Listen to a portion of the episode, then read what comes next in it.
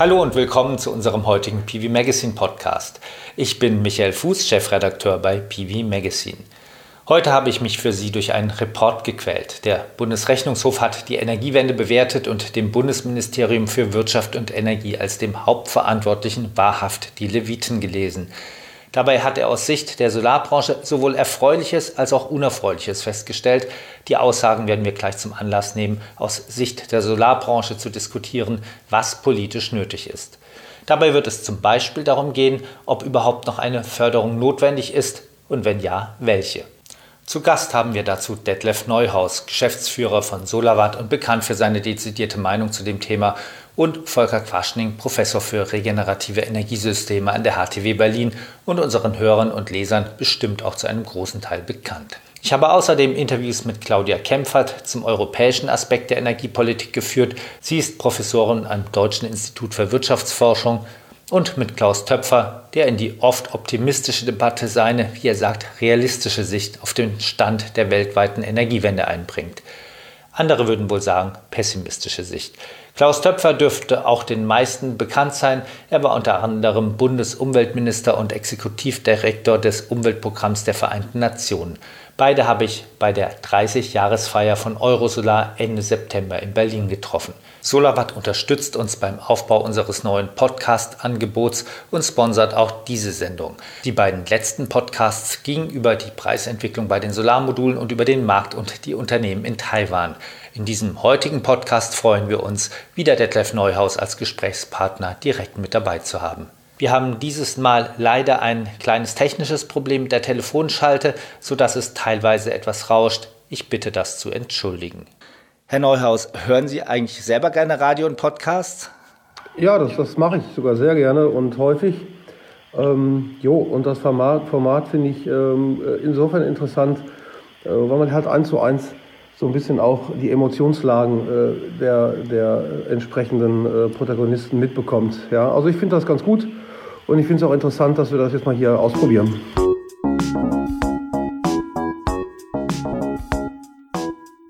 Ja, da freuen wir uns natürlich drüber. Und jetzt gucken wir gleich mal, wie die Emotionslage nach dem Bericht des Bundesrechnungshofs aussieht. Der Bundesrechnungshof liest dem Bundesministerium für Wirtschaft und Energie gehörig die Leviten. Er lässt kein gutes Haar an der Umsetzung der Energiewende. So heißt es dort gleich auf Seite 1.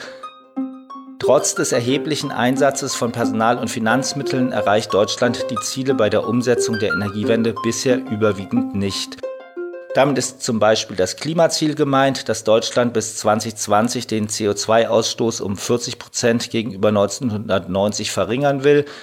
Auch das Ziel, den Anteil der erneuerbaren Energien am Bruttoendenergieverbrauch auf 18 Prozent zu steigern, werde wohl verfehlt.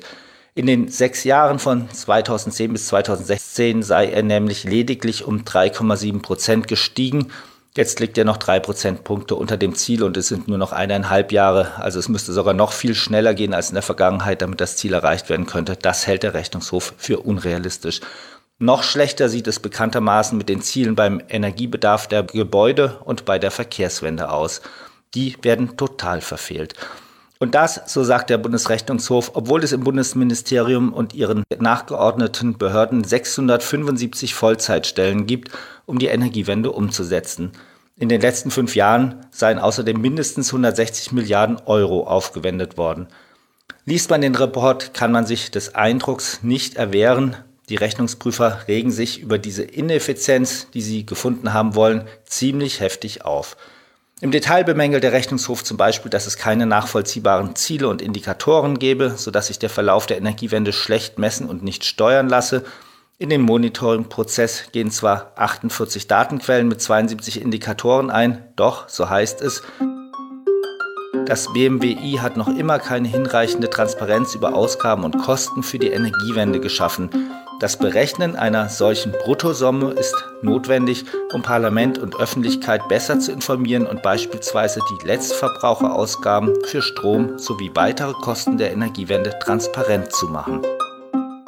Der Rechnungshof führt dagegen mit einer Überschlagsrechnung vor, wie diese Kosten berechnet werden könnten. Er kommt für 2017 auf eine Summe von 34,36 Milliarden Euro, die die Energiewende kosten würde. Ziemlich genau zwei Drittel davon entfallen in dieser Rechnung auf die ausgezahlte EEG-Umlage. Das Ministerium lehnt diese Kostenrechnung ab. Erstens könnten die Ausgaben für die EEG-Umlage nicht als Kosten der Energiewende angesehen werden. Das wird zwar nicht begründet, aber es ist ja bekannt, dass die EEG-Umlage vor allem durch den erneuerbaren Zubau in der Vergangenheit entstanden ist, als die Technologie entwickelt und in den Markt eingeführt werden sollte. Über die Kosten des aktuellen Zubaus sagt die aufgelaufene EEG-Umlage nichts aus. Von daher ist es in der Tat nicht verständlich, warum der Bundesrechnungshof die Kosten in dieser Form listet. Es geht ihm schließlich um Größen, die die Steuerung der Energiewende erlauben. Zweitens führt das Ministerium zu der Rechnung an, dass auch ohne Energiewende Kosten entstehen. Diese müsse man gegenrechnen in einem, wie die Experten sagen, kontrafaktischen Szenario. Hier wird es interessant, denn das lapidare Statement des Bundesrechnungshofs hat es in sich. Die mit einem kontrafaktischen Szenario verbundene Handlungsmöglichkeit Verzicht auf die Energiewende besteht in der Realität nicht mehr, schreiben die Rechnungsprüfer. Dass die Energiewende also stattfindet, unabhängig von den Kosten, steht somit fest. Der Rechnungshof fordert vor allem bessere und messbare Indikatoren zur Steuerung und zum Austarieren der Ziele Umweltverträglichkeit, Bezahlbarkeit und Versorgungssicherheit. Für letztere müssten noch quantitative Zielgrößen und Messwerte festgelegt werden. Solange es diese nicht gäbe, lässt sich über die Kosten nämlich kaum diskutieren. So heißt es auf Seite 9.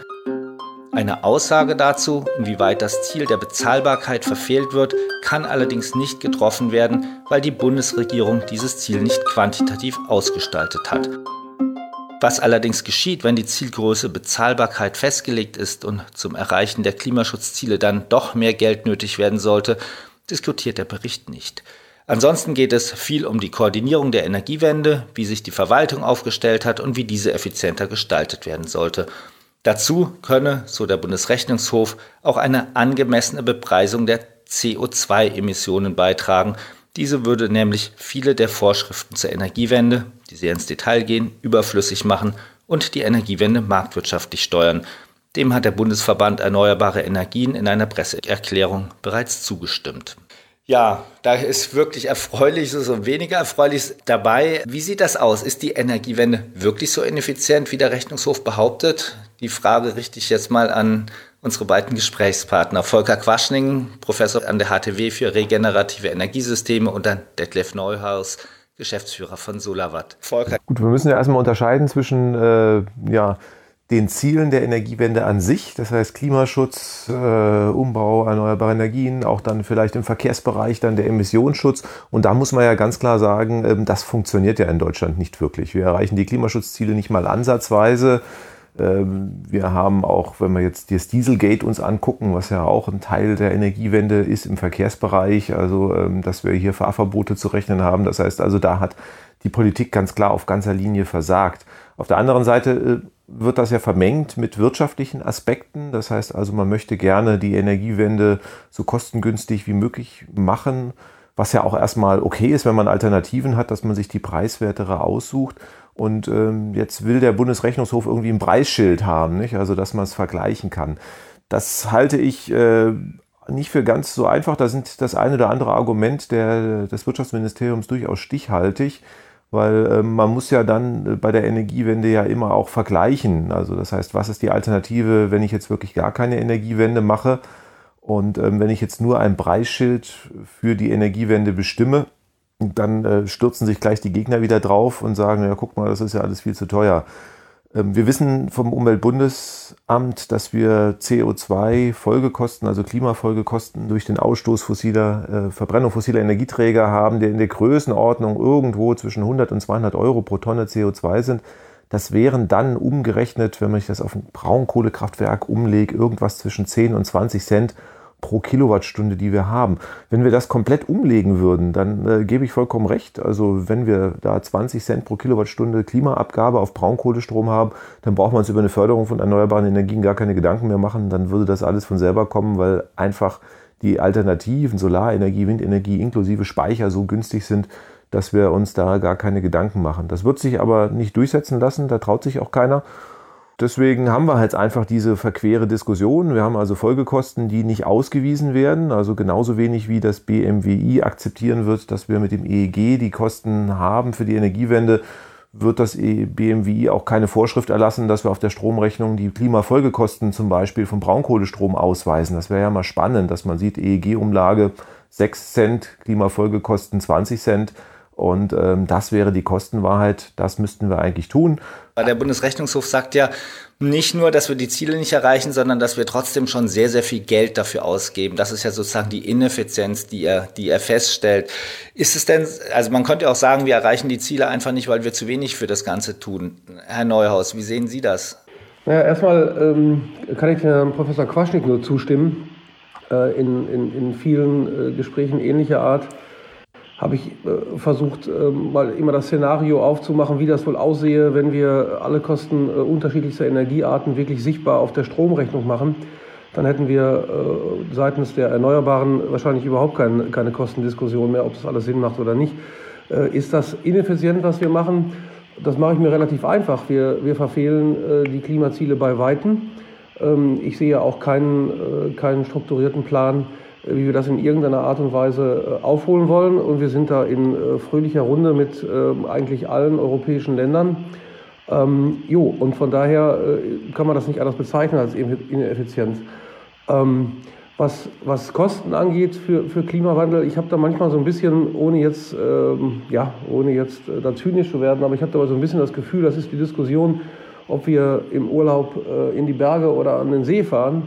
Ähm, äh, das ist für mich gar nicht äh, der vordergründige Teil. Die Klimawende, äh, äh, Energiewende wird Kosten produzieren, tut sie auch, aber ähm, sie existiert ja aufgrund eines, eines existenziellen Zwangs. und da möchte ich jetzt nicht die große Menschheit bemühen, aber wir sehen ja, dass es wirklich niemand mehr gibt, ähm, der die dramatischen Auswirkungen des Klimawandels bezweifelt und die Szenarien nach vorne hinaus wenn wir da nicht dramatisch gegensteuern, unterscheiden sich ja nur äh, in, dem, in dem Grad, äh, äh, ich sag mal, des Horrors. Ja? Also von daher ist das eigentlich die falsche Diskussion, ähm, äh, wo wir wie wen äh, mit, mit Kosten belassen. Die müssen wir natürlich führen, ist ja überhaupt keine Frage, das müssen wir auch transparent machen, aber die richtige Diskussion muss doch äh, eher sein, wie kriegen wir es denn jetzt hin? Und was sind die Ziele und was sind die konkreten konkreten Schritte und wer muss ganz konkret was machen und wer hat welche Verpflichtungen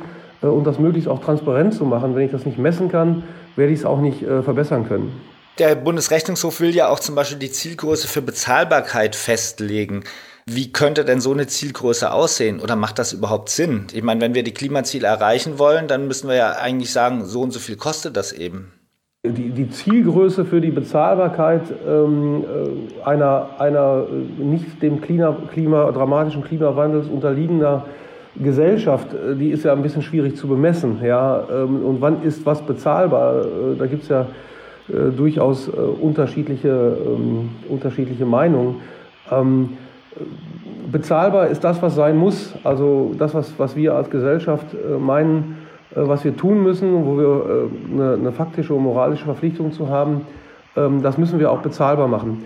Äh, und es ist ja auch so, dass der Klimawandel absolut bezahlbar ist. Ähm, es ist eben nur so, dass in der Vergangenheit und auch in der Gegenwart, und deswegen nochmal bin ich sehr froh, was der Herr Professor Quaschnik gerade ausgeführt hat. Ähm, es ist ja nur so, dass das dort einfach aus taktischen Gründen äh, völlig unterschiedliche Dinge miteinander verglichen worden sind und man nach Beliebigkeit das eine rein, das andere rausgerechnet hat. Ähm, und äh, von daher äh, hätten wir auch überhaupt kein Problem mit der Bezahlbarkeit in Gänsefüßchen, was für mich nichts anderes ist als der Vergleich zu, zu anderen ähm, Energiemöglichkeiten. Hätten wir auch überhaupt als Erneuerbare überhaupt kein, kein Problem, diesen Vergleich standzuhalten. Ähm, der kippt ja immer nur dann um, äh, wenn ich punktuell so tue, als ob, der, äh, als ob die Energiewende ein Luxus ist, den wir uns gönnen, äh, der irgendwelche Kosten produzieren, produziert und einfach auf den Energiekonzepten der Vergangenheit Folgekosten ähm, einfach weglasse oder auch Kosten, die ich nicht sofort ganz transparent kausal in Zusammenhang bringen kann, einfach nicht erwähne. Äh, und erst dann kippt es ja nach hinten um. Ja, wir, haben ja, wir, wir haben ja gerade schon gehört, wenn wir jetzt diese Tonne CO2 mit 100 bis 200 Euro bewerten würden, dann sähe die ganze Diskussion ja anders aus. Aber sie wird ja so nicht bewertet. Das heißt, wir müssen ja gucken, wir leben in der Welt, in der wir gerade sind. Und da sagt der Bundesrechnungshof auch, Umweltverträglichkeit, Bezahlbarkeit und Versorgungssicherheit muss man als gleichrangige Ziele betrachten. Ja, Volker, geht das? Ich meine, das ist ja Quatsch. Also ich meine, dann kann ich auch über die Bezahlbarkeit von Zebrastreifen und Fußgängerampeln diskutieren. Nicht? Also wenn ich die alle weglasse, dann wird der Verkehr auch viel billiger und effizienter. Dann haben wir mehr Verkehrstote. Also ist dann immer, immer die Frage, äh, wie ich dann entsprechend rangehe. Das heißt also, wir haben wirklich eine existenzielle Frage beim Klimawandel und da stellt sich für mich die, die Frage der Bezahlbarkeit einfach überhaupt nicht. Also wie gesagt, Verkehrstote oder es gibt andere Sachen, wo wir einfach äh, dann auch einfach diskutieren können. Ich blende einfach die Kosten aus durch, durch Gesundheitsschäden und Verkehrstote dann äh, und dann diskutiere ich nur über die Kosten des Zebrastreifens auf dem Niveau sind wir dann im Prinzip. Also das macht gar keinen Sinn. Deswegen würde ich mich bei dieser Diskussion verwehren und wir müssen eher dann äh, nochmal in die Diskussion einsteigen. Es wird ja immer suggeriert, dass die, die äh, klassische Energieversorgung so viel preiswerter ist. Nicht? Also das ist ja immer also äh, das Luxusgut Energiewende, dass die Bezahlbarkeit, so nach dem Motto, wir können uns das nicht leisten. Dabei ist es ja heute schon so, dass die Folgekosten viel höher sind und wir eigentlich auch volkswirtschaftlich enorm viel Kosten sparen könnten, wenn wir eine schnelle Energiewende machen.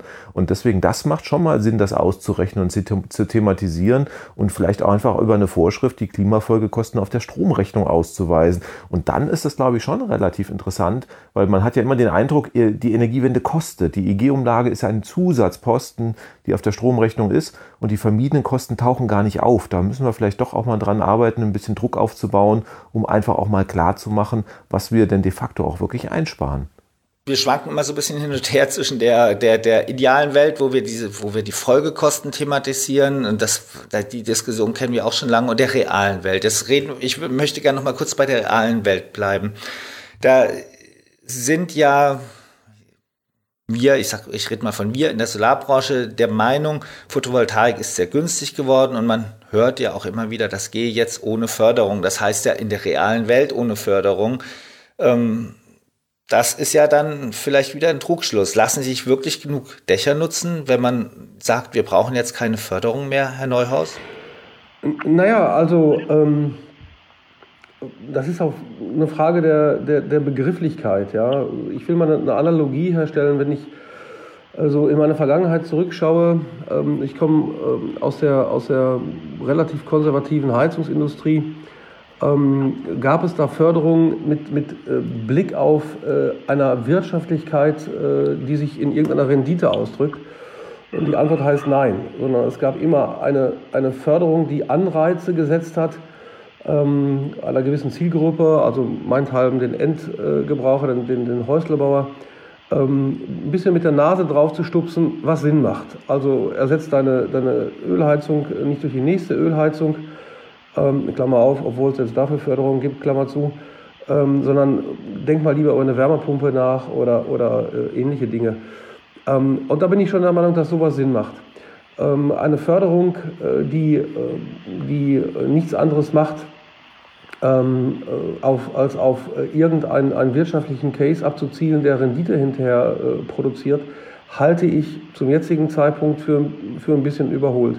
Also das, das äh, Instrument Förderung äh, würde ich eher sehen äh, als Steuerungsinstrument, um wirklich dort, wo es Sinn macht, die richtige Energieart, ähm, mit der richtigen Energieart die, die Anreize zu setzen. Und dann ist es, ist es okay. Aber im Sommer, wir haben es, glaube ich, gerade auch schon ein, zwei Mal rausgearbeitet, ähm, in Summe ähm, braucht es mit Blick auf direkter Vergleichbarkeit der verschiedenen Energieerzeugungsarten äh, keinerlei Förderung mehr, weil äh, am Beispiel der PV, und das gilt auch für einige andere äh, regenerative Energien, ähm, sind wir brutal wirtschaftlich. Wir können heute die Kilowattstunde, je nachdem, wie die Anlagenkonstellation ist, zwischen 6 und 12 Cent darstellen. Äh, und da bin ich äh, ganz, ganz sicher, äh, dass in einer Vollkostenbetrachtung wir, wir da ganz vorne liegen. Also von daher braucht es keine Förderung, um, um irgendwelche Wettbewerbsverzerrungen da ähm, ja, gerade zu rücken, sondern eigentlich nur noch, das ist zumindest meine Meinung, ähm, um diese Menschen äh, oder Organisationen oder Unternehmen, die gerade in der, in der Entscheidungsphase sind, mit der Nase da drauf zu stoßen, äh, was. Aber das würde doch dazu führen, wenn wir jetzt zum Beispiel, ich meine, das, das, da kommen wir ja ganz schnell auf die Einspeisevergütung. Wenn man jetzt auch das Privatdachkundensegment anschaut, die Leute würden ja nicht wegen Anreizen vermutlich das ganze Dach voll bauen, sondern die Anlagen dann eben kleiner bauen, sodass sie vor allem den Eigenverbrauch decken, weil dann reichen ja die 6 bis 12 Cent aus. Aber ist die Frage, dann müssten wir ja aus diese Dächer, auf die restlichen Halbdächer verzichten. Wollen wir das? Naja, also ich, ich fange mal andersrum an. Wir hatten so eine Phase, die ist jetzt so ein Jahr, anderthalb Jahre her vielleicht, ähm, vielleicht auch zwei. Ähm, da hat sich äh, PV über, über ein reines Modell ähm, Gegenrechnung mit der Einspeisevergütung äh, schlicht und ergreifend nicht mehr gelohnt. Äh, was dazu geführt hat, dass die äh, Kunden äh, vermehrt ihre, ihre Größe der Anlage auf dem Dach ihrem tatsächlichen Energieverbrauch angepasst haben und sich über Speicher- und Energiemanagement Gedanken gemacht haben. Das finde ich jetzt erstmal relativ sinnvoll, weil dadurch äh, der Eigenverbrauch entsprechend hochgeht. Äh, was das äh, für positive Effekte hat, wissen wir alle. Ähm, mit Energiemanagement beschäftigen, wo ich überlegen kann, wo ich ähm, dann auch in, in einer nicht allzu fernen Zukunft äh, vernetzen kann und andere, andere Modelle fahren kann, finde ich sehr sinnvoll. Was sehen wir in den letzten zwei Jahren äh, nach weiterem Preisrutschen in der, in der PV? Ähm, Klammer auf, nicht alle wirklich äh, betriebswirtschaftlich sinnvolle Betrieben, äh, Klammer zu, ähm, lohnt sich jetzt wieder ein rein renditegetriebenes Modell mit Einspeisevergütung. Ähm, und wir erleben jetzt äh, häufiger äh, Kunden, die sich über die Sinnhaftigkeit gar nicht so viel Gedanken machen, sondern die wollen einfach ihre Dächer voll, voll machen, um möglichst viel Einspeisevergütung zu kriegen, was ja erstmal in Ordnung ist. Ähm, aber äh, die Frage der Sinnhaftigkeit, was macht am meisten Sinn, steht da eben nicht zu Beginn der Entscheidungsphase, sondern zu Beginn der Entscheidungsphase steht, wie kann ich äh, am meisten Volker, die Frage ist ja, wie sinnvoll sieht man das, dass man die Dächer voll macht? Wie siehst du das? Ja, ich habe da eine komplett andere Meinung. Also Wirtschaftlichkeit hin oder her. Jetzt müssen wir einfach gucken, wenn wir die externen Kosten ausklammern, was wir ja schon diskutiert haben dann konkurriere ich mit einem abgeschriebenen Braunkohlekraftwerk, äh, das äh, ohne Rücksicht auf Verluste die Umwelt zerstören kann, keinerlei Folgekosten abdeckt. Da bin ich dann in der Größenordnung mit der, äh, ohne die Klimafolgekosten beim Braunkohlekraftwerk von ein bis zwei Cent pro Kilowattstunde. Da können dann vielleicht in 20 Jahren mal abgeschriebene PV-Anlagen gegen konkurrieren, aber neue Anlagen sind bei dieser Marktverzerrung, die ich einfach habe, wo ich auf der einen Seite bei der Solarenergie sämtliche Kosten aufbürde und bei der anderen Seite bei den klassischen Energien den Steuerzahler für die ganzen Folgen aufkommen lasse, äh, habe ich einfach diese Konkurrenzfähigkeit nicht. Und dann werden wir die Braunkohle bis zum St. Nimmerlandstag noch sehen, weil ich einfach mit dem 80 Jahre alten Braunkohlekraftwerk, was ohne Rücksicht auf Verluste was rauspustet, einfach immer noch ähm, nach der, dieser Rechnung dann äh, konkurrenzlos günstig bin. Ähm, dann sehe ich auch fatal, wenn wir die Dächer nicht voll machen. Nach unseren Berechnungen brauchen wir für die Energiewende rund 400 Gigawatt an Photovoltaik. Das ist äh, schon eine Menge Holz. Wir könnten die Hälfte im Gebäudebereich unterkriegen, wenn wir alle Dächer komplett voll machen. Wenn wir das nicht machen, müssen wir immer mehr auf die Freiflächen ausweichen.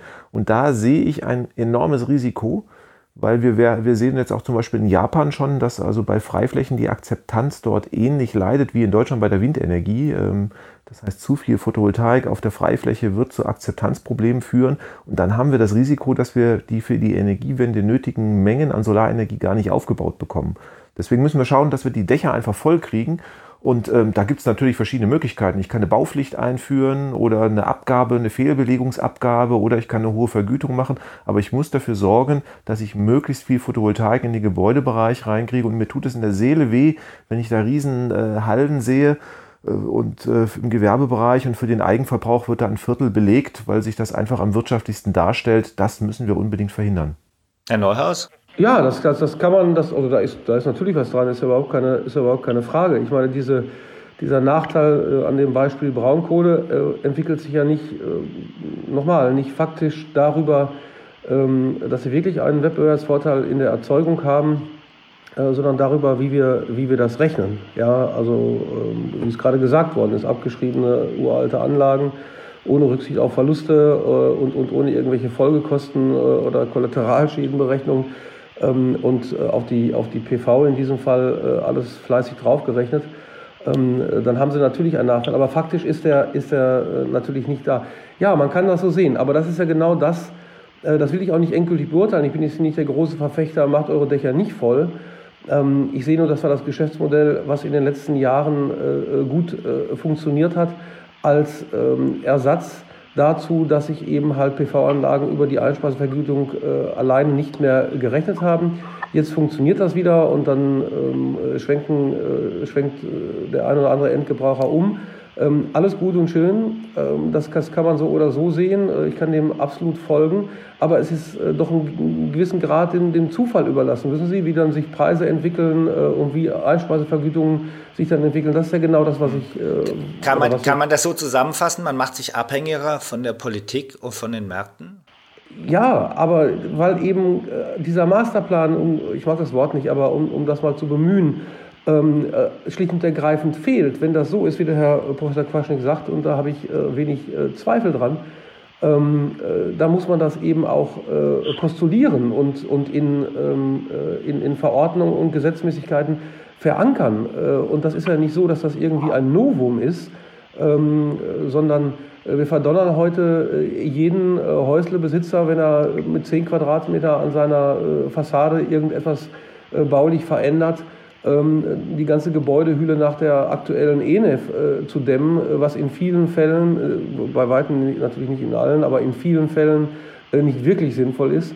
Ähm, und daher kennt er das. Und, und warum ähm, tun wir das nicht genau in solchen Fällen, wo wir sagen, bestimmte Anteile innerhalb eines, eines Gebäudes bei Kernsanierung oder Neubau muss eben äh, energieerzeugende Anteile haben. Ja, ähm. das, das hattest du, Volker, ja eben auch schon gesagt, man könne es auch über äh, Verordnungen regeln. Wie siehst du das? Bist du ein Freund von Einspeisevergütung? Naja, also Deutschland tut sich ja mit Verordnungen immer relativ schwer. Das ist in anderen Ländern, Dänemark hat jetzt gerade jüngst äh, beschlossen, 2030 auch keine Verbrenner mehr zuzulassen auf der Straße. Nicht? Also da ist die Öl- und Gasheizung schon lange verboten. Also es gibt Länder, die setzen sowas einfach durch. Äh, in Deutschland wird da lieber 30 Jahre darüber geredet, bis da sich mal ein Politiker traut, irgendwas zu tun. Deswegen ist wahrscheinlich der deutsche Weg immer der über einen Anreiz. Das Problem, was wir haben, dass wir für die Energiewende und für den Klimaschutz eigentlich so ein enormes Tempo aufnehmen müssten, dass ähm, die Anreize so hoch sein müssten, dass das also wirklich dann äh, nicht nur dem Bundesrechnungshof, sondern das wahrscheinlich auch jedem anders äh, Tränen in die Augen machen will, weil wenn ich jetzt auf Dächern pro Jahr 10 Gigawatt bauen will, dann muss ich wahrscheinlich wieder Richtung 20 Cent pro Kilowattstunde gehen, dass wirklich äh, die Dollarzeichen bei jedem im Auge sind. Und deswegen glaube ich, brauchen wir eine Kombination, also eine sinnvolle Art von Anreizen und dann durchaus auch Baupflichten, äh, die das äh, machen. Und da muss man sich auch einfach mal in Deutschland vielleicht trauen, das zu tun. Also es gibt Einspeisevergütung, es gibt Verordnungen, es gibt Anreize, es gibt aber auch noch etwas, das sind Rahmenbedingungen, die sind schon ein bisschen angeklungen bei dem Thema CO2-Bepreisung. Ohne Förderung heißt ja auch nicht ohne Rahmenbedingungen. Und auch Rahmenbedingungen können die eine oder die andere Technologie bevorzugen. Da kann man sich dann überlegen, ist das dann auch gleich eine Förderung ich habe auf der Geburtstagsfeier von Eurosolar Ende September in Berlin Claudia Kempfert getroffen. Sie hat dort über die europäischen Rahmenbedingungen gesprochen und was die Experten in diesem Zusammenhang derzeit diskutieren. Ich möchte das jetzt gleich mal einspielen, dann hören wir jetzt erstmal, was Claudia Kempfert zu dem Thema zu sagen hat. Sie ist Professorin am Deutschen Institut für Wirtschaftsforschung. Hier in Deutschland, da reden wir ja viel über die deutsche Politik, über das EEG, über das Energiewirtschaftsgesetz, über was die einzelnen Parteien hier so wollen. Europa kommt ja doch eher weniger vor und manchmal dann eher negativ, dass da irgendwas passiert, das wir hier eigentlich gar nicht haben wollen. Was aber dann gar keine Auswirkungen hat, hat man zumindest das Gefühl. Warum sollen wir uns um Europa kümmern im Bereich Solarenergie, Energie? Europa ist enorm wichtig, weil Europa die Rahmenbedingungen äh, vorgibt und äh, die sind dann eben zentral für die Umsetzung in den entsprechenden Ländern. Ländern, so auch in Deutschland. Es ist zwar richtig, dass Energiepolitik Ländersache ist, also in, dem Bund, in den entsprechenden Ländern in Europa angefertigt wird und umgesetzt wird, aber in Europa werden die Rahmenbedingungen äh, gesetzt und äh, jedes Land in Europa hat eben auch die Möglichkeiten, diese Rahmenbedingungen äh, zu beeinflussen. Und insofern ist es so wichtig, äh, wie man ja an vielen Beispielen sieht, dass in Europa die Rahmenbedingungen für die erneuerbaren Energien stimmen. Welches Beispiel, was gibt es denn für ein Beispiel, dass es, welche Rahmenbedingungen jetzt in Deutschland die Politik beeinflusst haben? Ganz aktuelles Beispiel, das heutige Beispiel äh, sind die CO2-Grenzwerte für Fahrzeuge, äh, wo Europa ja Leitlinien vorgibt, sehr viel strengere Grenzwerte beschließen wollte und äh, jetzt Deutschland interveniert hat und sich dagegen ausspricht und dann auch eine gewichtige Stimme hat. Aus dem Grund haben wir ja die ganzen Probleme mit der Verkehrswende, die nicht vorankommt. Und da kann man eben sehen, wie wichtig das ist. Aber auch beim, bei den erneuerbaren Energien ist es wichtig. Hier werden ja die Rahmenbedingungen gesetzt und entsprechend die Vorgaben, äh, ob man jetzt einen Vorrang hat für erneuerbare Energien bei der Einspeisung oder ob man entsprechende Förderungen auch umsetzen kann. All das wird ja auch in Europa verhandelt und die Rahmenbedingungen werden dort gemacht. Insofern ist es so wichtig. Das heißt, am Ende wird der Einspeisevorrang in Europa entschieden? Es ist ja so, dass das EU-Energiepaket vorhatte, diesen Einspeisevorrang zu kippen, äh, zugunsten der konventionellen Energien. Dagegen haben sich äh, Gott sei Dank viele Länder ausgesprochen, so auch Deutschland. Aber daran erkennt man, äh, wie wichtig das ist, äh, dass kleine Stellschrauben in Europa äh, die gesamte Energiewende gefährden können. Warum ist der Einspeisevorrang so wichtig? Der Einspeisevorrang ist insofern noch wichtig, weil die erneuerbaren Energien noch nicht auf Augenhöhe sind mit den konventionellen, die eben schon über Jahrzehnte im System äh, sind äh, und sich dort platzieren und äh, eben auch das System dominieren. Und der Einspeisevorrang für erneuerbare Energien war ja gerade wichtig, um sie überhaupt ins System hineinzubekommen. Und wenn man das kippt oder immer mehr kippt, droht eben hier ein Wettbewerbsnachteil zu Ungunsten der erneuerbaren Energien und zugunsten der konventionellen, was von denen natürlich gewollt wird, aber nicht im Sinne der Energiewende ist. Was würden denn dann passieren? Würden Anlagen abgeregelt werden? In dem Moment, äh, wo wir konventionelle Energien im System haben, beispielsweise Atomkraft oder auch Kohlekraft ohne CO2-Preisregulierung, sind das die Kraftwerke, die als erstes einspeisen. Und äh, das äh, wird nur aufgehoben, wenn man erfolgreich die erneuerbaren Energien durch einen Einspeisevorrang ins System hineinbekommt. Das sehen wir in vielen Ländern, wo das eben nicht der Fall ist, dass die erneuerbaren Energien sich nicht durchsetzen, gar nicht ans Netz angeschlossen werden und auch nicht ins System kommen. Insofern ist es so wichtig, welche Rahmenbedingungen man hat. Wie sieht es mit dem, Sie haben ja gerade selber das Beispiel konventionellen Energien genannt. Da gibt es ja die CO2-Zertifikate, die im Prinzip ja dazu beitragen sollen, eben das die Umwelt, die, die Umweltschäden zu bepreisen. Wie sieht die Entwicklung da aus? Die findet ja auch zum größten Teil in Europa statt. Ja, der CO2-Handel ist ein europäisches Instrument und deswegen auch äh, sehr, sehr wichtig. Da gab es in der Vergangenheit Fehlanreize. Man hat zu viele Zertifikate ins System gebracht. Eine Überallokation, frei zugeteilte Zertifikate. Der, der Preis war nahe Null eine Zeit lang, äh, hat also keine klimapolitische Lenkungswirkung gehabt. Im Moment ändert es sich, weil man auch auf europäischer Seite eingreift. Das äh, System System repariert, überschüssige Zertifikate in den nächsten Jahren mehr und mehr aus dem System herausbekommt. Äh, und dadurch gibt es schon erste Preiseffekte. Also Marktteilnehmer reagieren und sehen, da könnten vielleicht Knappheiten auftreten und dadurch äh, steigt die Nachfrage und der Preis, äh, was wiederum gut ist für die Klimapolitik, weil endlich dadurch auch mal ein klimapolitischer Lenkungseffekt auftreten kann. Wo wird er hingehen aus Ihrer Sicht? Also im Moment haben wir eher ein, äh, ein Element, was Spekulation heißt, weil es erwartete Preiseffekte gibt, die wir jetzt sehen, ganz akut, wo der Preis sehr stark gestiegen ist. Äh, ob das jetzt in nächster Zeit so anhält, ist fraglich. Allerdings äh, wissen wir, dass aus vielen Studien, dass wenn diese Reparaturmaßnahmen greifen, ab Mitte 2000 oder 2022, 2023, wenn es richtig losgeht, dass auch der Preis nach oben gehen wird. Studien zeigen oder simulieren einen Preis auf der bis zu 25 20 Euro pro Tonne CO2 nach oben gehen kann. Wo sind wir heute?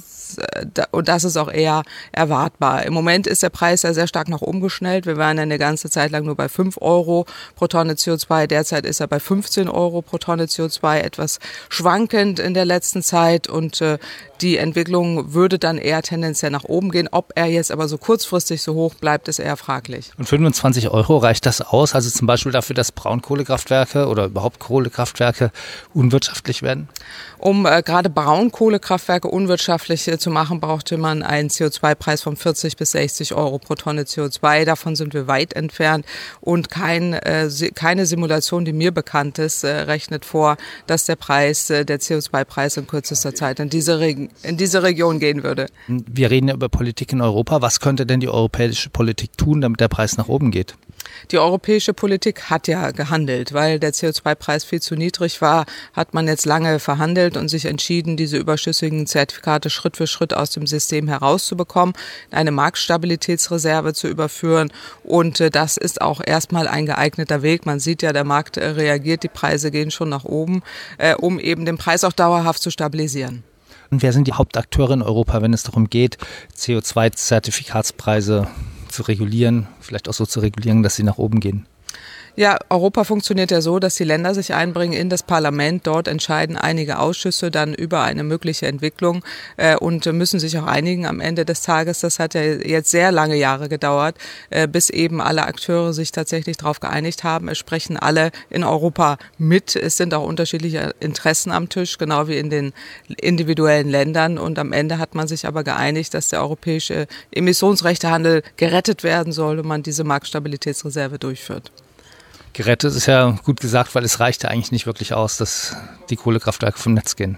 Ja, aus äh, deutscher Sicht ist das ganz sicher so. Polen hat schon gesagt, diese Preissprünge sind äh, nicht gut. Äh, das System funktioniert gar nicht mehr und will sich dagegen aussprechen, dass die weiteren Marktstabilitätsreserven kommen. Also jedes Land hat da unterschiedliche Sichtweisen. Und daran krankt ja auch letztendlich der, diese europäischen Beschlüsse. Es sind sehr viele Ländereinflüsse, sehr viele Lobbyeinflüsse da. Und das macht das Ganze nicht gerade einfacher aber trotzdem wichtig. Wie sehen Sie die Perspektive der europäischen Klimapolitik? Geht es in die richtige Richtung? Also grundsätzlich würde ich mal sagen, geht es schon in die richtige Richtung. Wenn man äh, sich das Clean Energy Package anguckt, äh, sieht man, man meint es dort ernst mit dem Klimaschutz und auch mit den Ausbau der, mit den Ausbauzielen der erneuerbaren Energien. Das ist mal das Gute. Wenn man so ein bisschen ins Detail guckt, fragt man sich schon, wie man das erreichen will, ähnlich wie in Deutschland auch, äh, dass die Ziele genannt werden, ohne dann die Maßnahmen zu implementieren oder Maßnahmen ergriffen werden, die das unmöglich machen, die Klimaziele zu erreichen. Aber ich sag mal, Europa grundsätzlich ist da erstmal noch auf einem ganz guten Weg. Man muss nur aufpassen, dass man die Rahmenbedingungen wirklich zugunsten der erneuerbaren Energien so ausbaut, dass es auch funktioniert. Das war Claudia Kempfert vom Deutschen Institut für Wirtschaftsforschung. Der Einspeisevorrang, sagt sie, sei sehr wichtig. Kann man denn sagen, der Einspeisevorrang ist sowas wie eine Förderung? Oder ist das eher ein Anreiz? Oder wie passt das in unser Thema rein?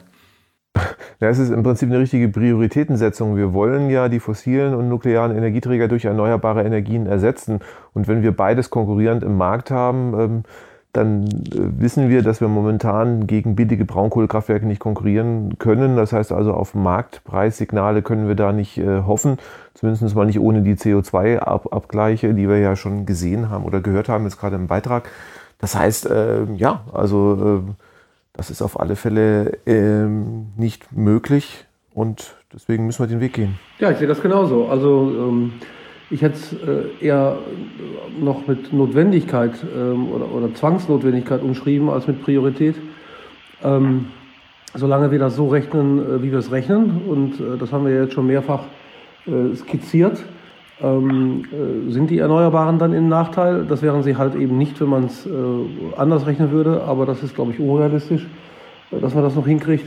Äh, also brauchen wir äh, diesen Vorrang. Und das ist, äh, glaube ich, auch am Ende eine Selbstverständlichkeit, auch wenn wir es immer wieder diskutieren. nochmal, es geht hier nicht darum, ob wir uns entscheiden, ähm, welches, auf welches Karussell wir denn lieber fahren möchten äh, und was mehr Spaß macht, sondern äh, es ist ein Zwang, ähm, hier ähm, die Gesellschaften in, in äh, eine neue Art der Energieerzeugung zu führen, aus ganz dramatischen Gründen, die wir, die wir ja, jedes Jahr deutlicher sehen. Jetzt verstehe ich Sie ja beide, glaube ich, richtig. Im Prinzip ist dieser Einspeisevorgang ja so eine Art Reparaturmechanismus dafür, dass die Umweltschäden durch CO2 nicht genug bepreist werden. Denn wenn die bepreist würden richtig, dann bräuchte man ihn vielleicht ja wirklich nicht, weil es dann Marktsignale ausreichen würden. Jetzt haben wir auch Frau Kempfert gehört, ähm, die, die Aussicht, dass die CO2-Preise über 25 Euro steigen, sind ja jetzt nicht besonders, nicht besonders groß. Das heißt, die werden den Braunkohleausstieg und diese Veränderung also bei uns wirklich nicht triggern. Wie sehen Sie das? Nee, das werden sie nicht. Ähm, und ich weiß nicht, ob ich es wirklich rausgehört habe bei bei Herrn Professor Quaschnik, äh, aber äh, zumindest ähm, ich würde das so sehen, äh, dass, das, dass man das auch nicht einfach irgendwelchen äh, Rechenmechanismen überlassen darf und, dann, und dann wird das schon. Ja, natürlich ist das wichtig, ähm, dass, wir, dass wir solche Dinge tun und dass im Grunde da die, die Bepreisung nach oben muss, eher in Richtung deutlich größer 40 Euro. Ähm, aber der andere Teil ist eben auch, dass, dass Politik ähm, über Verordnungen, Gesetzgebung schlicht und ergreifend Fakten schafft und den Mut hat zu sagen, wir wollen das jetzt äh, und entsprechende Verordnungen auf den Weg bringt, äh, dass wir diese, diese Diskussion äh, gar nicht mehr führen müssen. Nicht, weil ich mich dem nicht stellen möchte, sondern weil sie unfassbar viel Zeit kosten, weil sie unfassbar komplex sind und weil wir diese Zeit nicht haben. Also wir können nicht an allen Stellen jahrelang rumdiskutieren und, und währenddessen passiert irgendwie was oder auch nicht, sondern wenn man sagt, ich will dieses oder jenes Ziel erreichen, also so funktioniert, äh, so funktioniert mein Kopf jedenfalls, äh, dann, dann muss ich mir verbindlich Gedanken darüber machen, äh, was sind denn die Schritte, damit ich dieses Ziel erreiche und was sind denn die Kontrollmechanismen, um zu schauen, ob ich diese Schritte auch abgearbeitet habe und wenn ich es nicht hinbekommen habe, wie gedenke ich denn dieses Gap zu schließen? Und ich denke, ich, also ich, ich leite hier ein, ein mittelständisches Unternehmen, ähm, und äh, das können sie nur so führen, weil sie äh, ansonsten ihre Ziele nicht erreichen. Und mir ist das schleierhaft, wie man mit der reinen Postulierung eines Ziels, äh, ohne konkret zu sagen, wie ich das machen will ähm, und, und hier und da ein paar Preisschilder zu verhängen, wie das funktionieren soll. Das sagt der Bundesrechnungshof im Prinzip auch so ähnlich. Ähm, da kann man sich dann nur über die Indikatoren streiten. Hm, äh, also ähm, äh, ich finde das klasse, dass er das so sagt, äh, weil das ist eigentlich der Kern dessen, was ich mit aller Bescheidenheit äh, an, an, deutlicher Kritik äh, zu bringen hätte. Was könnte denn die Politik tun, sagen wir mal die deutsche Politik, damit der CO2-Preis steigt? Wir haben ja gerade auch gehört, es gibt ja jetzt schon bei 25 Euro oder der Aussicht auf 25 Euro pro Tonne CO2 Gegenwind von unserem Nachbarn im Osten von Polen. Ich meine, es gibt ja immer die Möglichkeit, auch nationale Abgaben zu machen. Nicht? Also wir wissen, dass der reale CO2-Preis ja irgendwo zwischen 100 und 200 Euro pro Tonne sind. Also selbst wenn wir bei 40 oder bei 60 wären, würde das ja immer noch bedeuten, dass wir also die Verbrennung fossiler Energieträger wahnsinnig subventionieren, indem wir immer noch einen Großteil der Klimafolgekosten auf die Allgemeinheit umlegen. Und ähm, also 200 Euro pro Tonne, das ist ja, also wird in Europa in den nächsten 300 Jahren nicht passieren, weil wir da ja alle unter einen Hut kriegen müssen. Und deswegen, man muss ja einfach mal schauen, es gibt ja auch andere Länder, die Schweiz, die haben ja auch schon sowas eingeführt, nicht im Kraftwerksbereich, aber dann auch im Endkundenbereich, da ist man jetzt mittlerweile auch Richtung 100 Euro unterwegs pro Tonne CO2. Das äh, kann schon funktionieren, wenn ich das wirklich möchte. Und ähm, ist ja nicht nur die Konkurrenz zur Braunkohle. Wir haben ja dann auch das Problem, dass wir bei der Energiewende den Strom tendenziell ja auch günstiger machen müssen, weil wir auch die Öl- und Gasheizung und den Verbrennungsmotor verdrängen müssen. Und da ist es ja auch wichtig, dass wir dann äh, heute weitgehend steuerfrei Heizöl oder äh, Erdgas zum Heizen im Prinzip dann wieder verteuern. Und das könnte man natürlich sehr äh, elegant und einfach auch diese Signale dann durch eine nationale Abgabe belegen. Stichwort Schweiz wenn man es möchte. Und ähm, das ist auch mit dem EU-Recht kompatibel. Das heißt, ich kann da kommt aber sagen, gleich äh, das Gegenargument hm? Wettbewerbsfähigkeit vermutlich. Ziehen dann, ziehen dann alle Unternehmen nach Polen um. Aber das ist ja, also auf die Gefahr hin, dass das jetzt äh, ein bisschen zu äh, oberflächlich und zu wenig Zahlen, Daten, Fakten, äh, also auf die Gefahr hin, dass es jetzt ein, ein bisschen emotional wird. Aber das sind ja einfach auch, das ist ja auch Teil des Themas. Äh, sobald wir über erneuerbare Energien reden, ähm, äh, folgt eine Diskussion, die sich 97 Prozent der Zeit äh, um, um, Kosten dreht. Äh, nicht, dass ich, da, dass ich äh, sage, das ist äh, kein Thema, was wir, was wir seriös ausdiskutieren müssen. Ähm, aber wenn dann nur noch äh, ein Bruchteil überbleibt, um, um klar zu machen, warum wir das überhaupt machen, ja, und, und warum das überhaupt passiert und dass die Kosten äh, am Ende des Tages nur noch ein, ein, eine äh, abzuarbeitende Notwendigkeit sind, äh, aber nicht, nicht der Hauptgegenstand der Diskussion, warum wir erneuerbare Energien machen oder nicht machen. Ähm, ich glaube, das muss mal irgendwie äh, nochmal richtig thematisiert werden äh, und nochmal allen klar gemacht werden, dass es hier nicht darum geht, verschiedene Energiearten ähm, oder nicht ausschließlich darum geht, verschiedene Energiearten in ihrer Effizienz und je nachdem, wie man sie rechnet, zu vergleichen und sagen, sagt, juhu, jetzt haben wir die gefunden, wo wir am wenigsten für bezahlen müssen sondern wie gesagt, es geht um Klimawandel. Eine Wettbewerbsfähigkeit nicht als das große ja, ich kann, Thema? Ich kann, die Diskussion, ich kann die Diskussion nicht mehr hören, also muss ich ganz, ganz einfach sagen. Also wir haben ja dann äh, Veränderungen durch die Energiewende, ganz klar.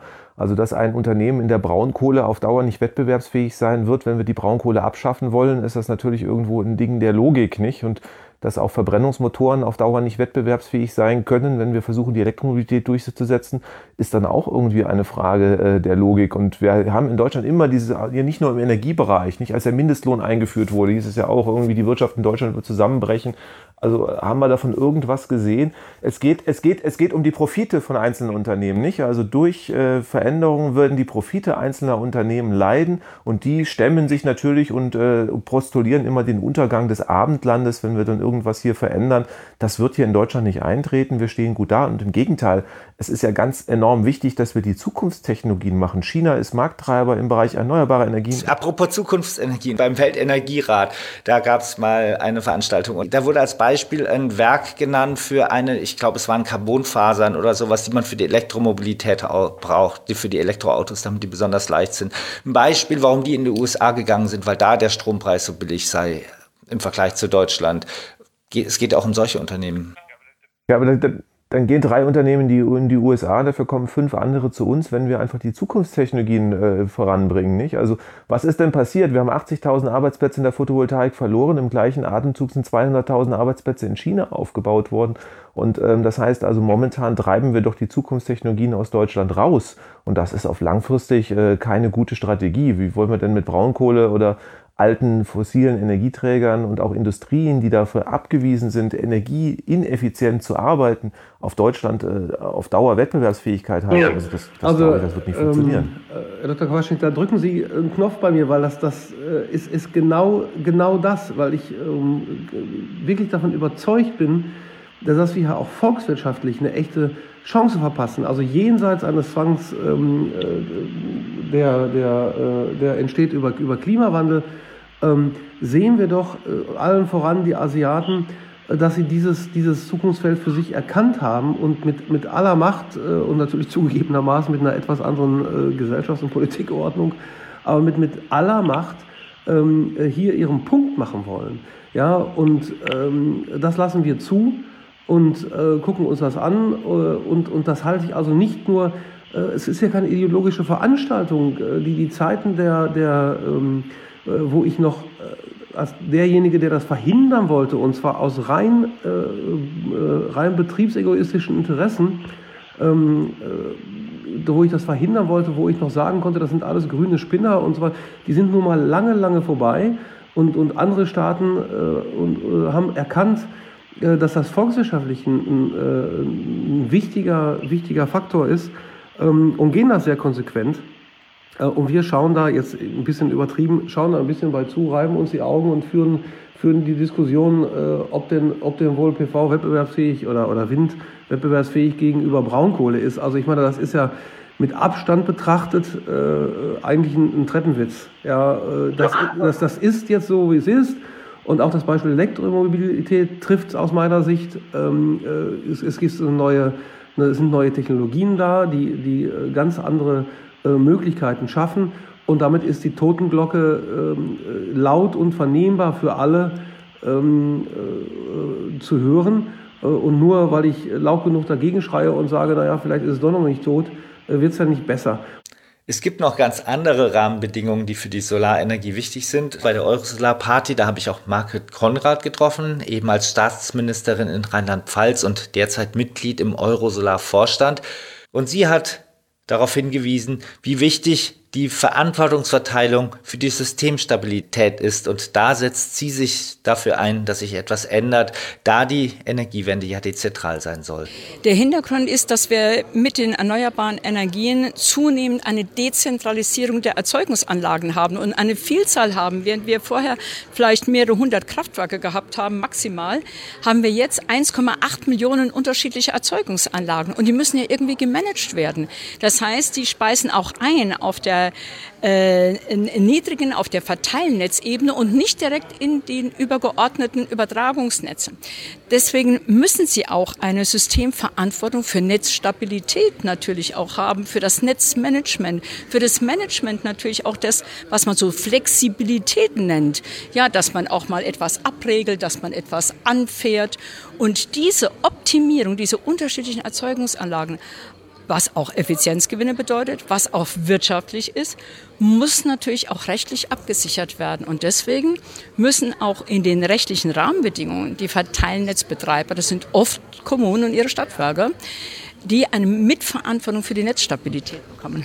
Wie könnte, wie, wie, ich frage mich, wie das konkret aussehen könnte, weil es gibt ja einen Grund, warum das bei den Übertragungsnetzbetreibern ist, dass man Netzstabilität oft mit Frequenzhaltung zusammenbringt, die eben europaweit stattfindet, weil man sonst europaweite Netzausfälle haben könnte diesen Teil kann man ja vermutlich nicht abgeben an die Verteilnetzbetreiber. Also wie könnte diese Aufgabenteilung aussehen? Ich glaube, dass man hier eine Aufgabenteilung, es gibt Vorschläge zum Beispiel vom Verband der kommunalen Unternehmen, die so wie eine Kaskade äh, dann sich vorgestellt haben, dass man selbstverständlich für die Steuerung und Stabilität äh, überregional natürlich die Transportnetze braucht, dass es Interkonnektoren, dass es ein Zusammenwirken geben muss zwischen der Verteilnetzebene und auch der Übertragungsnetzebene. Aber was es nicht geben sollte, ist, dass die Übertragungsnetzebene wie bisher sagt, wir sind allein zuständig und wir greifen jetzt auf alle Daten eurer Erzeugungsanlagen, eurer Kunden, ab und machen jetzt das komplette Netzmanagement auch auf dieser Ebene. Geht nicht, funktioniert vor allen Dingen auch nicht, weil sie kennen ja gar nicht die lokale oder die regionale Situation und die Vielfalt, die es vor Ort gibt. Und deswegen muss es eine gestufte Verantwortung geben und die bisher ja nicht bei der Verteilnetzebene liegt. Und die muss jetzt einbezogen werden, aber selbstverständlich in einer sinnvollen Abstimmung der unterschiedlichen Ebenen, ohne dass es jetzt hier quasi einen Ausverkauf gibt, dass die Verteilnetzebene jetzt quasi ihre Daten alles an die Übertragungsnetzebene geben muss und dann wird es nicht funktionieren. Geht es dann auch darum, um Netzausbau zu reduzieren, dass im Prinzip der Verteilnetz sozusagen das besser gemanagt werden kann, um eben nicht alles ausbauen zu müssen? Es gibt das und zwar äh, sicherlich ist das ein Effekt davon, weil je mehr Sie vor Ort steuern und organisieren und stabil auch in den Markt bringen umso weniger brauchen sie natürlich auch diese gigantischen Übertragungsnetze, weil sie eine stabile Netz- und Vorhalte- und Energieversorgung vor Ort und regional, das wird auch danach auf Regionen gehen, wie in einem Babensystem, dann natürlich auch haben. Und natürlich ist das auch äh, äh, Netzausbau sparend, aber sicherlich muss man bei der Verteilnetz eben das eine oder andere machen, insbesondere auch Richtung Smart Grids. Das war jetzt schon ein sehr spezielles Thema. Wir sind hier bei 30 Jahre Eurosolar. Warum brauchen wir heute noch Eurosolar? Weil ich glaube, wir haben zwar viel erreicht, wenn man sich schaut, wo die Energiewende heute steht, aber man muss auch sagen, sie ist nicht ganz durch. Äh, man sieht immer wieder Störfeuer, man sieht, dass jetzt wieder neue Machtfragen gestellt werden, man sieht immer wieder Behinderungen. Und das eine ist, wir brauchen sie ja auch für den Klimawandel. Und was den Klimawandel betrifft, müssen wir viel, viel schneller und besser sein. Also deswegen braucht man auch Eurosolar und ich glaube, man bräuchte noch viele Hermann Scheers jetzt. Das war Margret Konrad, ehemals Staatsministerin in Rheinland-Pfalz und derzeit Mitglied im Eurosolar-Vorstand kann man Verteilnetzbetreiber dafür verantwortlich machen, die europaweite Netzfrequenz aufrechtzuerhalten? Das ja vermutlich nicht. Aber Margret Konrad fordert ja eigentlich vor allem, dass man Systemstabilität auch anders definiert, sodass eben auch die Bedürfnisse der Verteilnetzbetreiber eine Rolle spielen, die im Augenblick, da sie da wenig Einfluss drauf haben, wie das Netz gefahren wird, vor allem immer mehr teure Kupferleitungen vergraben müssen. Bei der Eurosolar-Party waren alle sehr, sehr optimistisch. Es wird alles so billig, das Geld ist ja gar nicht, so viel Geld ist ja gar nicht nötig und das setzt sich alles von alleine durch. Dann kam Klaus Töpfer. Er stellte sich erst als Pessimist vor. In dem Interview, das ich danach mit ihm geführt habe, da hat er das etwas korrigiert. Also ich würde sehr viel Wert darauf legen, dass ich versuche, realistisch zu sein. Denn äh, der Optimismus alleine ändert ja nicht die Welt. Äh, das gibt andere Antriebe, das ist richtig. Aber ganz realistisch betrachtet muss ich sehen, dass gegenwärtig nicht ein Land auf der Welt die Verpflichtung, die man in Paris übernommen hat, erfüllt. Sie sind deutlich dahinter, inklusive Deutschland liegt weit dahinter. Da kann ich nicht schlicht optimistisch sein, aber demnächst und wir wissen, nein, das muss ich, dieser Realismus muss ich einbringen in die Frage, muss ich meine Maßnahmen erweitern? Wo denn? Geht es nur über Sonne, Wind und Wasser, den klassischen Erneuerbaren? Wie sieht es aus mit einer Wasserstofftechnologie, wie sie etwa Japan sehr massiv voranbringt. Die wollen 2040 CO2-frei sein. Ist das Optimismus oder ist das ein Realismus, mit dem wir uns auseinandersetzen müssen? Und ist es Realismus oder ist es Optimismus aus Ihrer Sicht? Ich bin der festen Überzeugung, dass äh, diese Wege gegangen werden. Und wir müssen versuchen, dieses nicht in gleicher Weise bei uns auch zu machen. Einen besseren Weg zu zeigen. Bisher sind wir das einzige Land, wenn ich das richtig sehe, das kompromisslos aus der Kernenergie ausscheidet. Andere bleiben drin. Da kannst du sagen, ist das der bessere? Ich sage nein, es ist der schlechtere, weil es die Entwicklung von Alternativen behindert. Es geht zu viel Geld da rein. Der dritte Punkt ist, wir reden eigentlich immer nur von der Angebotsseite. Mehr Sonne, mehr Wind, mehr Wasserkraft. Und wir gehen nicht hin und fragen, warum verbrauchen wir eigentlich so viel Energie? Wie machen wir Energieeffizienz eine tagtägliche Realität? Ja, auch in der Solarbranche heißt es ja oft, dass, na gut, ich meine, Solaranlagen, Solarenergie wird so billig, wir werden so viel Solarenergie haben, gut im Winter nicht, dann haben wir Windenergie, wird auch immer billiger. Deswegen gibt es ja oft den Eindruck, es gibt einfach sehr, sehr viel Energie in Zukunft. Naja, wir machen permanent den Eindruck, als hätten wir zu viel. Und dann kommt keiner auf die Idee und sagt, wir müssen erstmal investieren in die Dämmung unserer Häuser, dann müssen wir was tun in den spezifisch sinkenden Verbrauch unserer Elektrogeräte und vieles andere mehr. Dies ist die Sorge, die ich habe, dass wir sagen, wir können ja alles über Technik mit Solar und Wind besser machen, vergess alles andere. Wir müssen es sehr breit aufstellen. Auch deswegen, weil wir nicht nur an Deutschland denken müssen. Ist ja geradezu bemerkenswert. Wir haben einen Anteil an der globalen CO2-Emissionen von roundabout 2 Prozent. Also wenn wir gar nichts machen und die anderen machen so weiter, sind die 2 Prozent sehr schnell woanders verfrühstückt. Also wir müssen doch Wege finden, die andere auch gehen können, die andere auch mitmachen können und die nicht nur darin bestehen, dass wir Steuern erheben, sondern die darauf bestehen, dass wir Technologien so entwickeln, dass sie auch für alle dezentral nutzbar sein können. Ich war acht Jahre in Afrika wenn wir denselben Weg gehen wollen, wie wir ihn bei uns gegangen sind, werden wir verdammt viel zu tun haben, um dieses noch umweltverträglich und klimaentsprechend zu, äh, zu erreichen. Sie haben eben ja auch gesagt ähm, auf der Veranstaltung hier, dass es ja, haben Sie einerseits Afrika genannt, aber auch andere Länder, wie jetzt zum Beispiel die USA, Gut, klar, unter Präsident Trump ist es mit Klimaschutz besonders schwierig, aber Sie haben gemeint, auch diese Länder, wir müssen was machen, dass auch diese Länder uns folgen können. Was könnte das denn sein? Ich wollte gar nicht sagen, dass sie uns folgen sollen, dass wir gemeinsam einen Weg mitentwickeln oder Wege entwickeln, die jeweils nach den eigenen Überlegungen, nach den eigenen Vorteilen des jeweiligen Landes gemacht werden können. Wenn Sie USA sagen, müssen Sie doch sehen, dass Kalifornien ein Land ist, das, glaube ich, das acht oder neun stärkste Wirtschaftsland der Welt wäre, wenn es selbstständig wäre. Ist also eine ganz wichtige Fragestellung, wie machen die Kalifornier das? Und die machen offenbar denselben Weg, den wir auch gehen, auch mit. Die gehen ja sogar noch weiter. Die sagen 100 Prozent Erneuerbare in 2030 war es, glaube ich. Ja, ich. Ich sage nochmal, Erneuerbare ist nicht ein, wie auch immer, gesetzlich fixierter Begriff. Ich möchte ja auch Erneuerbare. Ich möchte nur die Sache erweitern. Ich bin äh, mit Paul Krutschen sehr eng immer zusammen gewesen, der sich mit der Frage von Geoengineering beschäftigt. Und wir machen sehen, dass in Amerika jetzt ebenfalls weiterverfolgt. Wie stehen wir dazu? Was machen wir da? Dann ist es Injektion von Partikeln in die Atmosphäre und anderes. Ist das eine Alternative? Ist es nicht? Wir werden sehen, dass alle Leugner des Klimawandels sehr schnell damit kommen werden, weil sie eben sagen, ja, natürlich, die Natur ändert das Klima immer und wir wollen es nicht, also können wir es technisch beeinflussen. Du bist du wieder im selben Laufrad, wenn Sie so wollen, wie wir vorher gewesen sind. Also ich äh, sehe dass wir gut beraten sind, auch nach den bisherigen Erfolgen.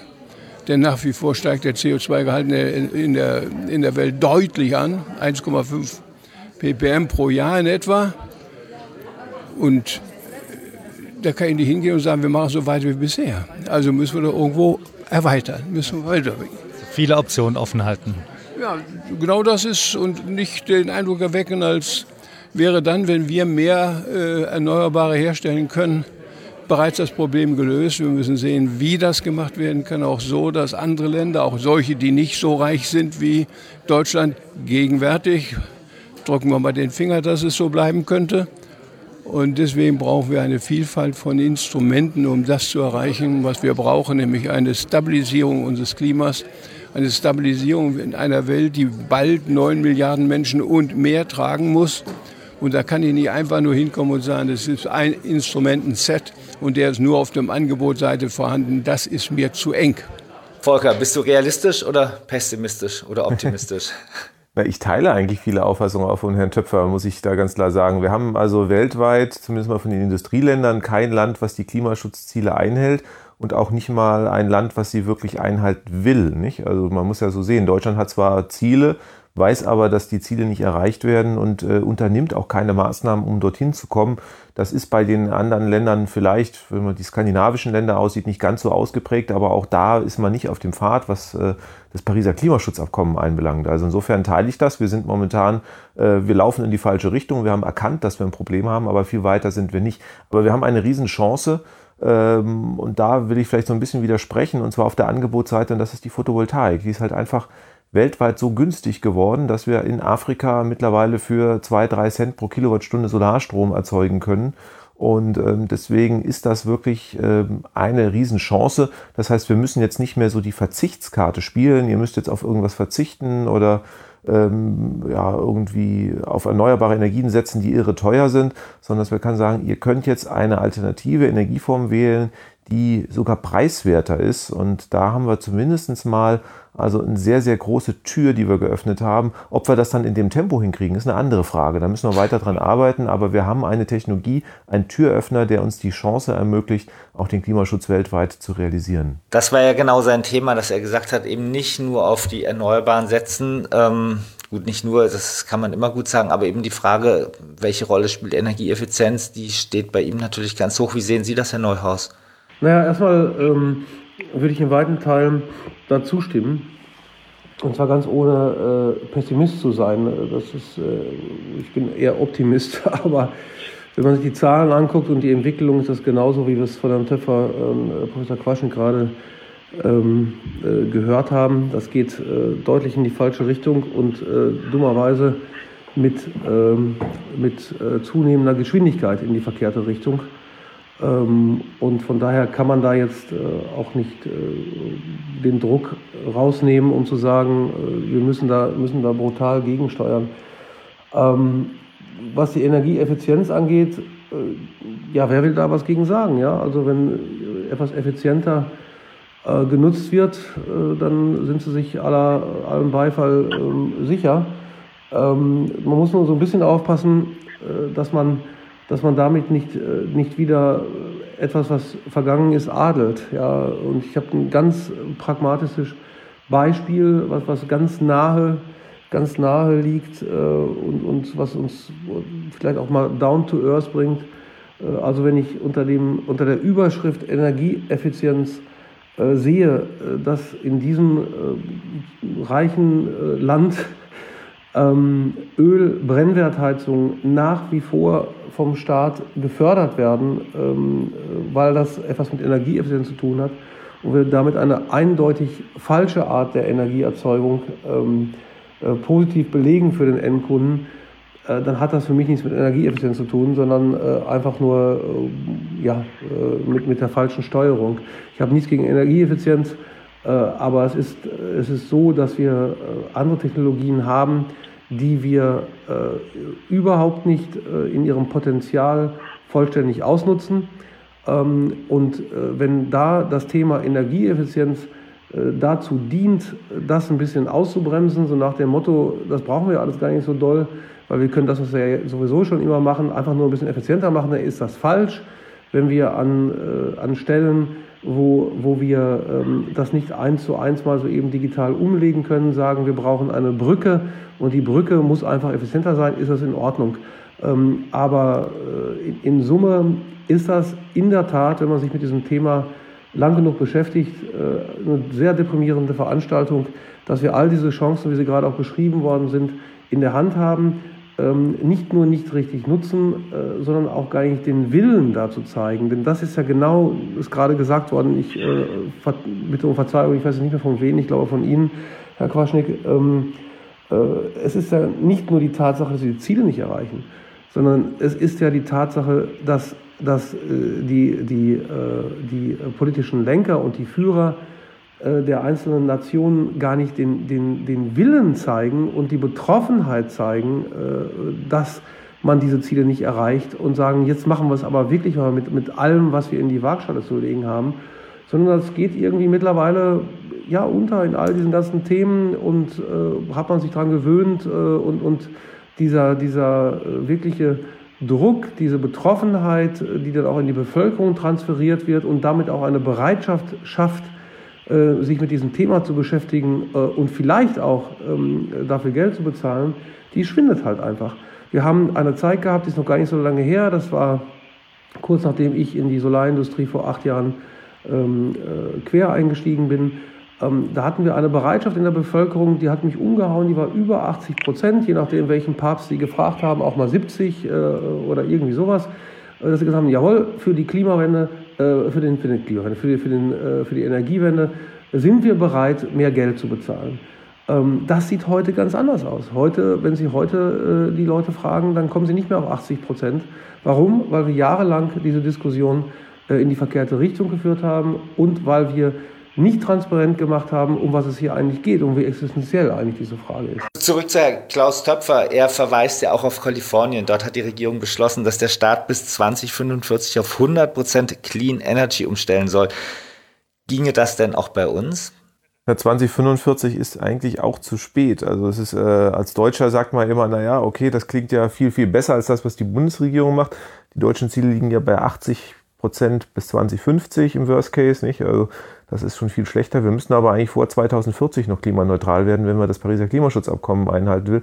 Und das ist technologisch und finanziell auch machbar, wenn man das wirklich ja, Also will. man muss es einfach nur wollen und äh, ja, also wenn die Amerikaner so an das Mondfahrprogramm rangegangen wären, würden die heute noch Raketentriebwerke testen. Also man muss einfach wirklich dann äh, das umsetzen wollen und das ist nicht da und dann kriegen wir auch eine Energiewende in 10 bis 20 Jahren äh, dann gewuppt, weil es ist einfach das größte Problem der Menschheit, das man einfach angehen muss. Da müssten wir alle Ressourcen reinmachen. Und das, was wir da jetzt auch Volkswirtschaft, wie viel Prozent denn unseres Volkseinkommens gehen denn in die Energiewende? Da werden immer Milliardenbeiträge äh, gesehen, aber das sind ja dann im Endeffekt angesichts des Problems ja immer noch Peanuts. Und wenn man das wirklich ansetzt, die Größenordnung des Problems anerkennt, dann ist das auch in 10 bis 15 Jahren stemmbar.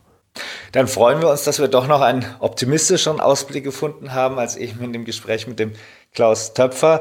Das war unser vierter Podcast mit Detlef Neuhaus, Geschäftsführer von Solarwatt und mit Volker Quaschning, Professor für regenerative Energiesysteme an der HTW Berlin. Wie immer freuen wir uns, wenn Sie uns Feedback zu den bisherigen Podcasts und Anregungen und Themenwünsche für die nächsten Podcasts schicken. Unsere E-Mail-Adresse ist podcast.pv-magazine.com. Sie finden uns bei SoundCloud und bei iTunes bzw. Apple Podcast. Dort können Sie die Podcasts auch abonnieren und runterladen zum Mitnehmen. Auf unserer Webseite unter www.pv-magazine.de finden Sie die Podcasts im Menüpunkt Themen links oben. Ich verabschiede mich bis zum nächsten Mal. Zwei Wochen.